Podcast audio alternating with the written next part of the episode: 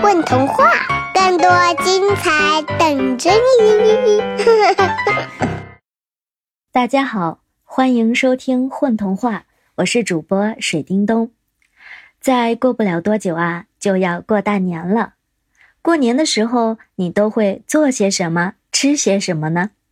你会去看或者放烟花爆竹吗？今天我们就要给大家讲一个关于一个小鞭炮的故事。鞭炮巴啦啦，作者寻麦。在这个传统的小镇里，住着很多鞭炮，鞭炮们都以谁发出的声音更大为荣，唯独爆竹巴啦啦不能发出声音。他也不知道为什么。只有它是金属的。一个鞭炮不响，它还有什么存在意义呢？自卑的巴啦啦为了在新年可以不用出门，他决定去便利店买上一个星期的食物囤着。便利店里空荡荡的，因为在这样的节日前，大家都去大商场了。巴啦啦，慢悠悠地跳着食物。过不了多久，就天黑了，那样别人就看不见他了，也不会询问他。哎，巴啦啦，你的声音回来了吗？整个购物篮都塞满了食物，应该差不多了。巴啦啦把东西放在收银台，从衣服的第二个口袋里。摸出钱包，数了数，不知道够不够结算这些食物。收银员是热情的汤勺小姐。汤勺小姐笑眯眯地问他：“你买这么多食物，吃得完吗？”巴啦啦摇了摇头，又点了点头。汤勺小姐又说：“我打算在除夕夜给大家演奏，你要不要加入我们的乐队？”巴啦啦心情紧张，指了指自己的嘴巴，继续摇头。没关系的，不需要嘴巴也能演奏。汤勺小姐说着，在巴啦啦头上敲了一下，发出叮叮叮的响声。巴啦啦觉得很奇妙，她还是第一次感受到自己身上发出的声音。你不说话，我就当你答应了。明天晚上。我们去西街的路灯下排练，不见不散。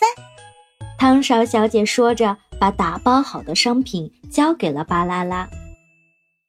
回到家后，巴啦啦在房间里走来走去，内心从来没有这么忐忑过。到底要不要去呢？就自己这样还上台表演，会被人笑话的。可是，都已经答应了汤勺小姐，要是我不去。他会失望的，我真的能做好吗？想着想着，巴啦啦忽然记起一件非常重要的事情，他忘记把买东西的钱付给汤勺小姐了。第二天晚上，巴啦啦如约来到了约定的地方，汤勺小姐还叫上了自己的好朋友锅碗瓢盆，大家聚在一起。在路灯的映衬下闪闪发光。没等巴啦啦把钱包掏出来，汤勺小姐便忙着安排起来。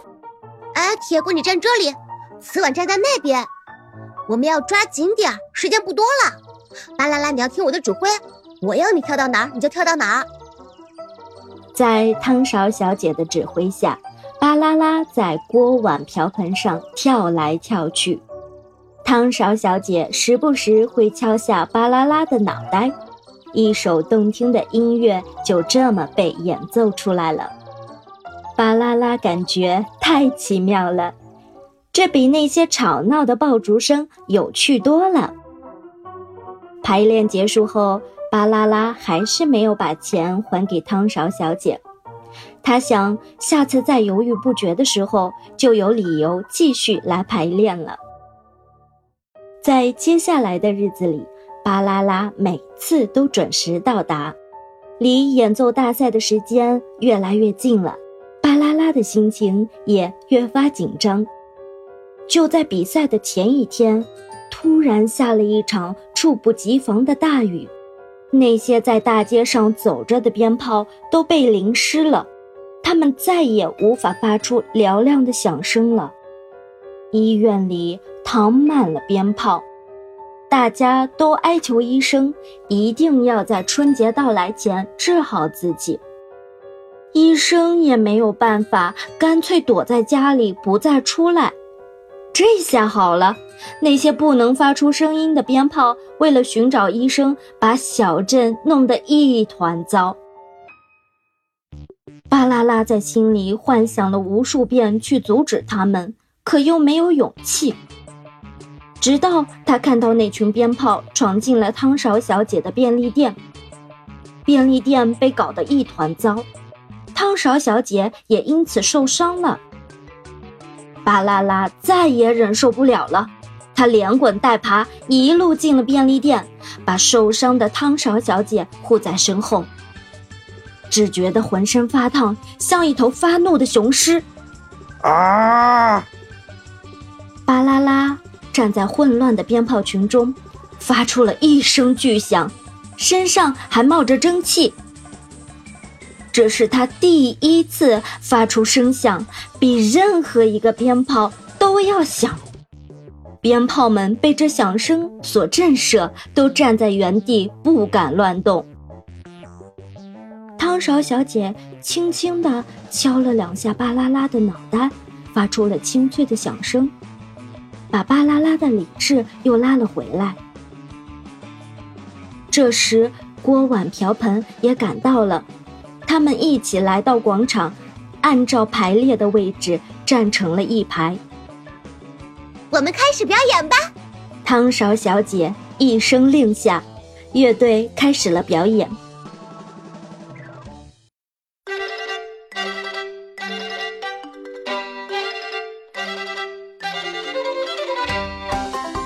一曲又一曲动听的乐曲传遍了小镇，小镇所有的居民都过来围观。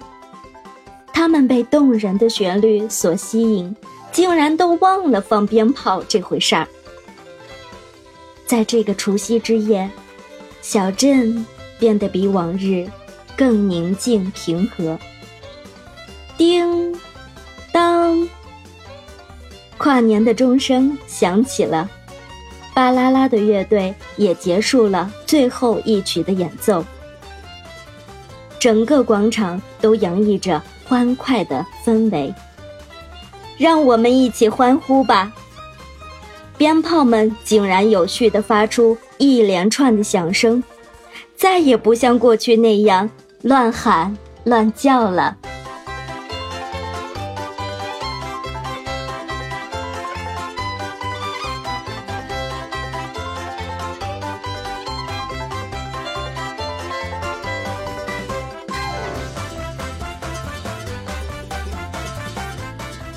大家好，我是陆地，我是故事当中的巴啦啦。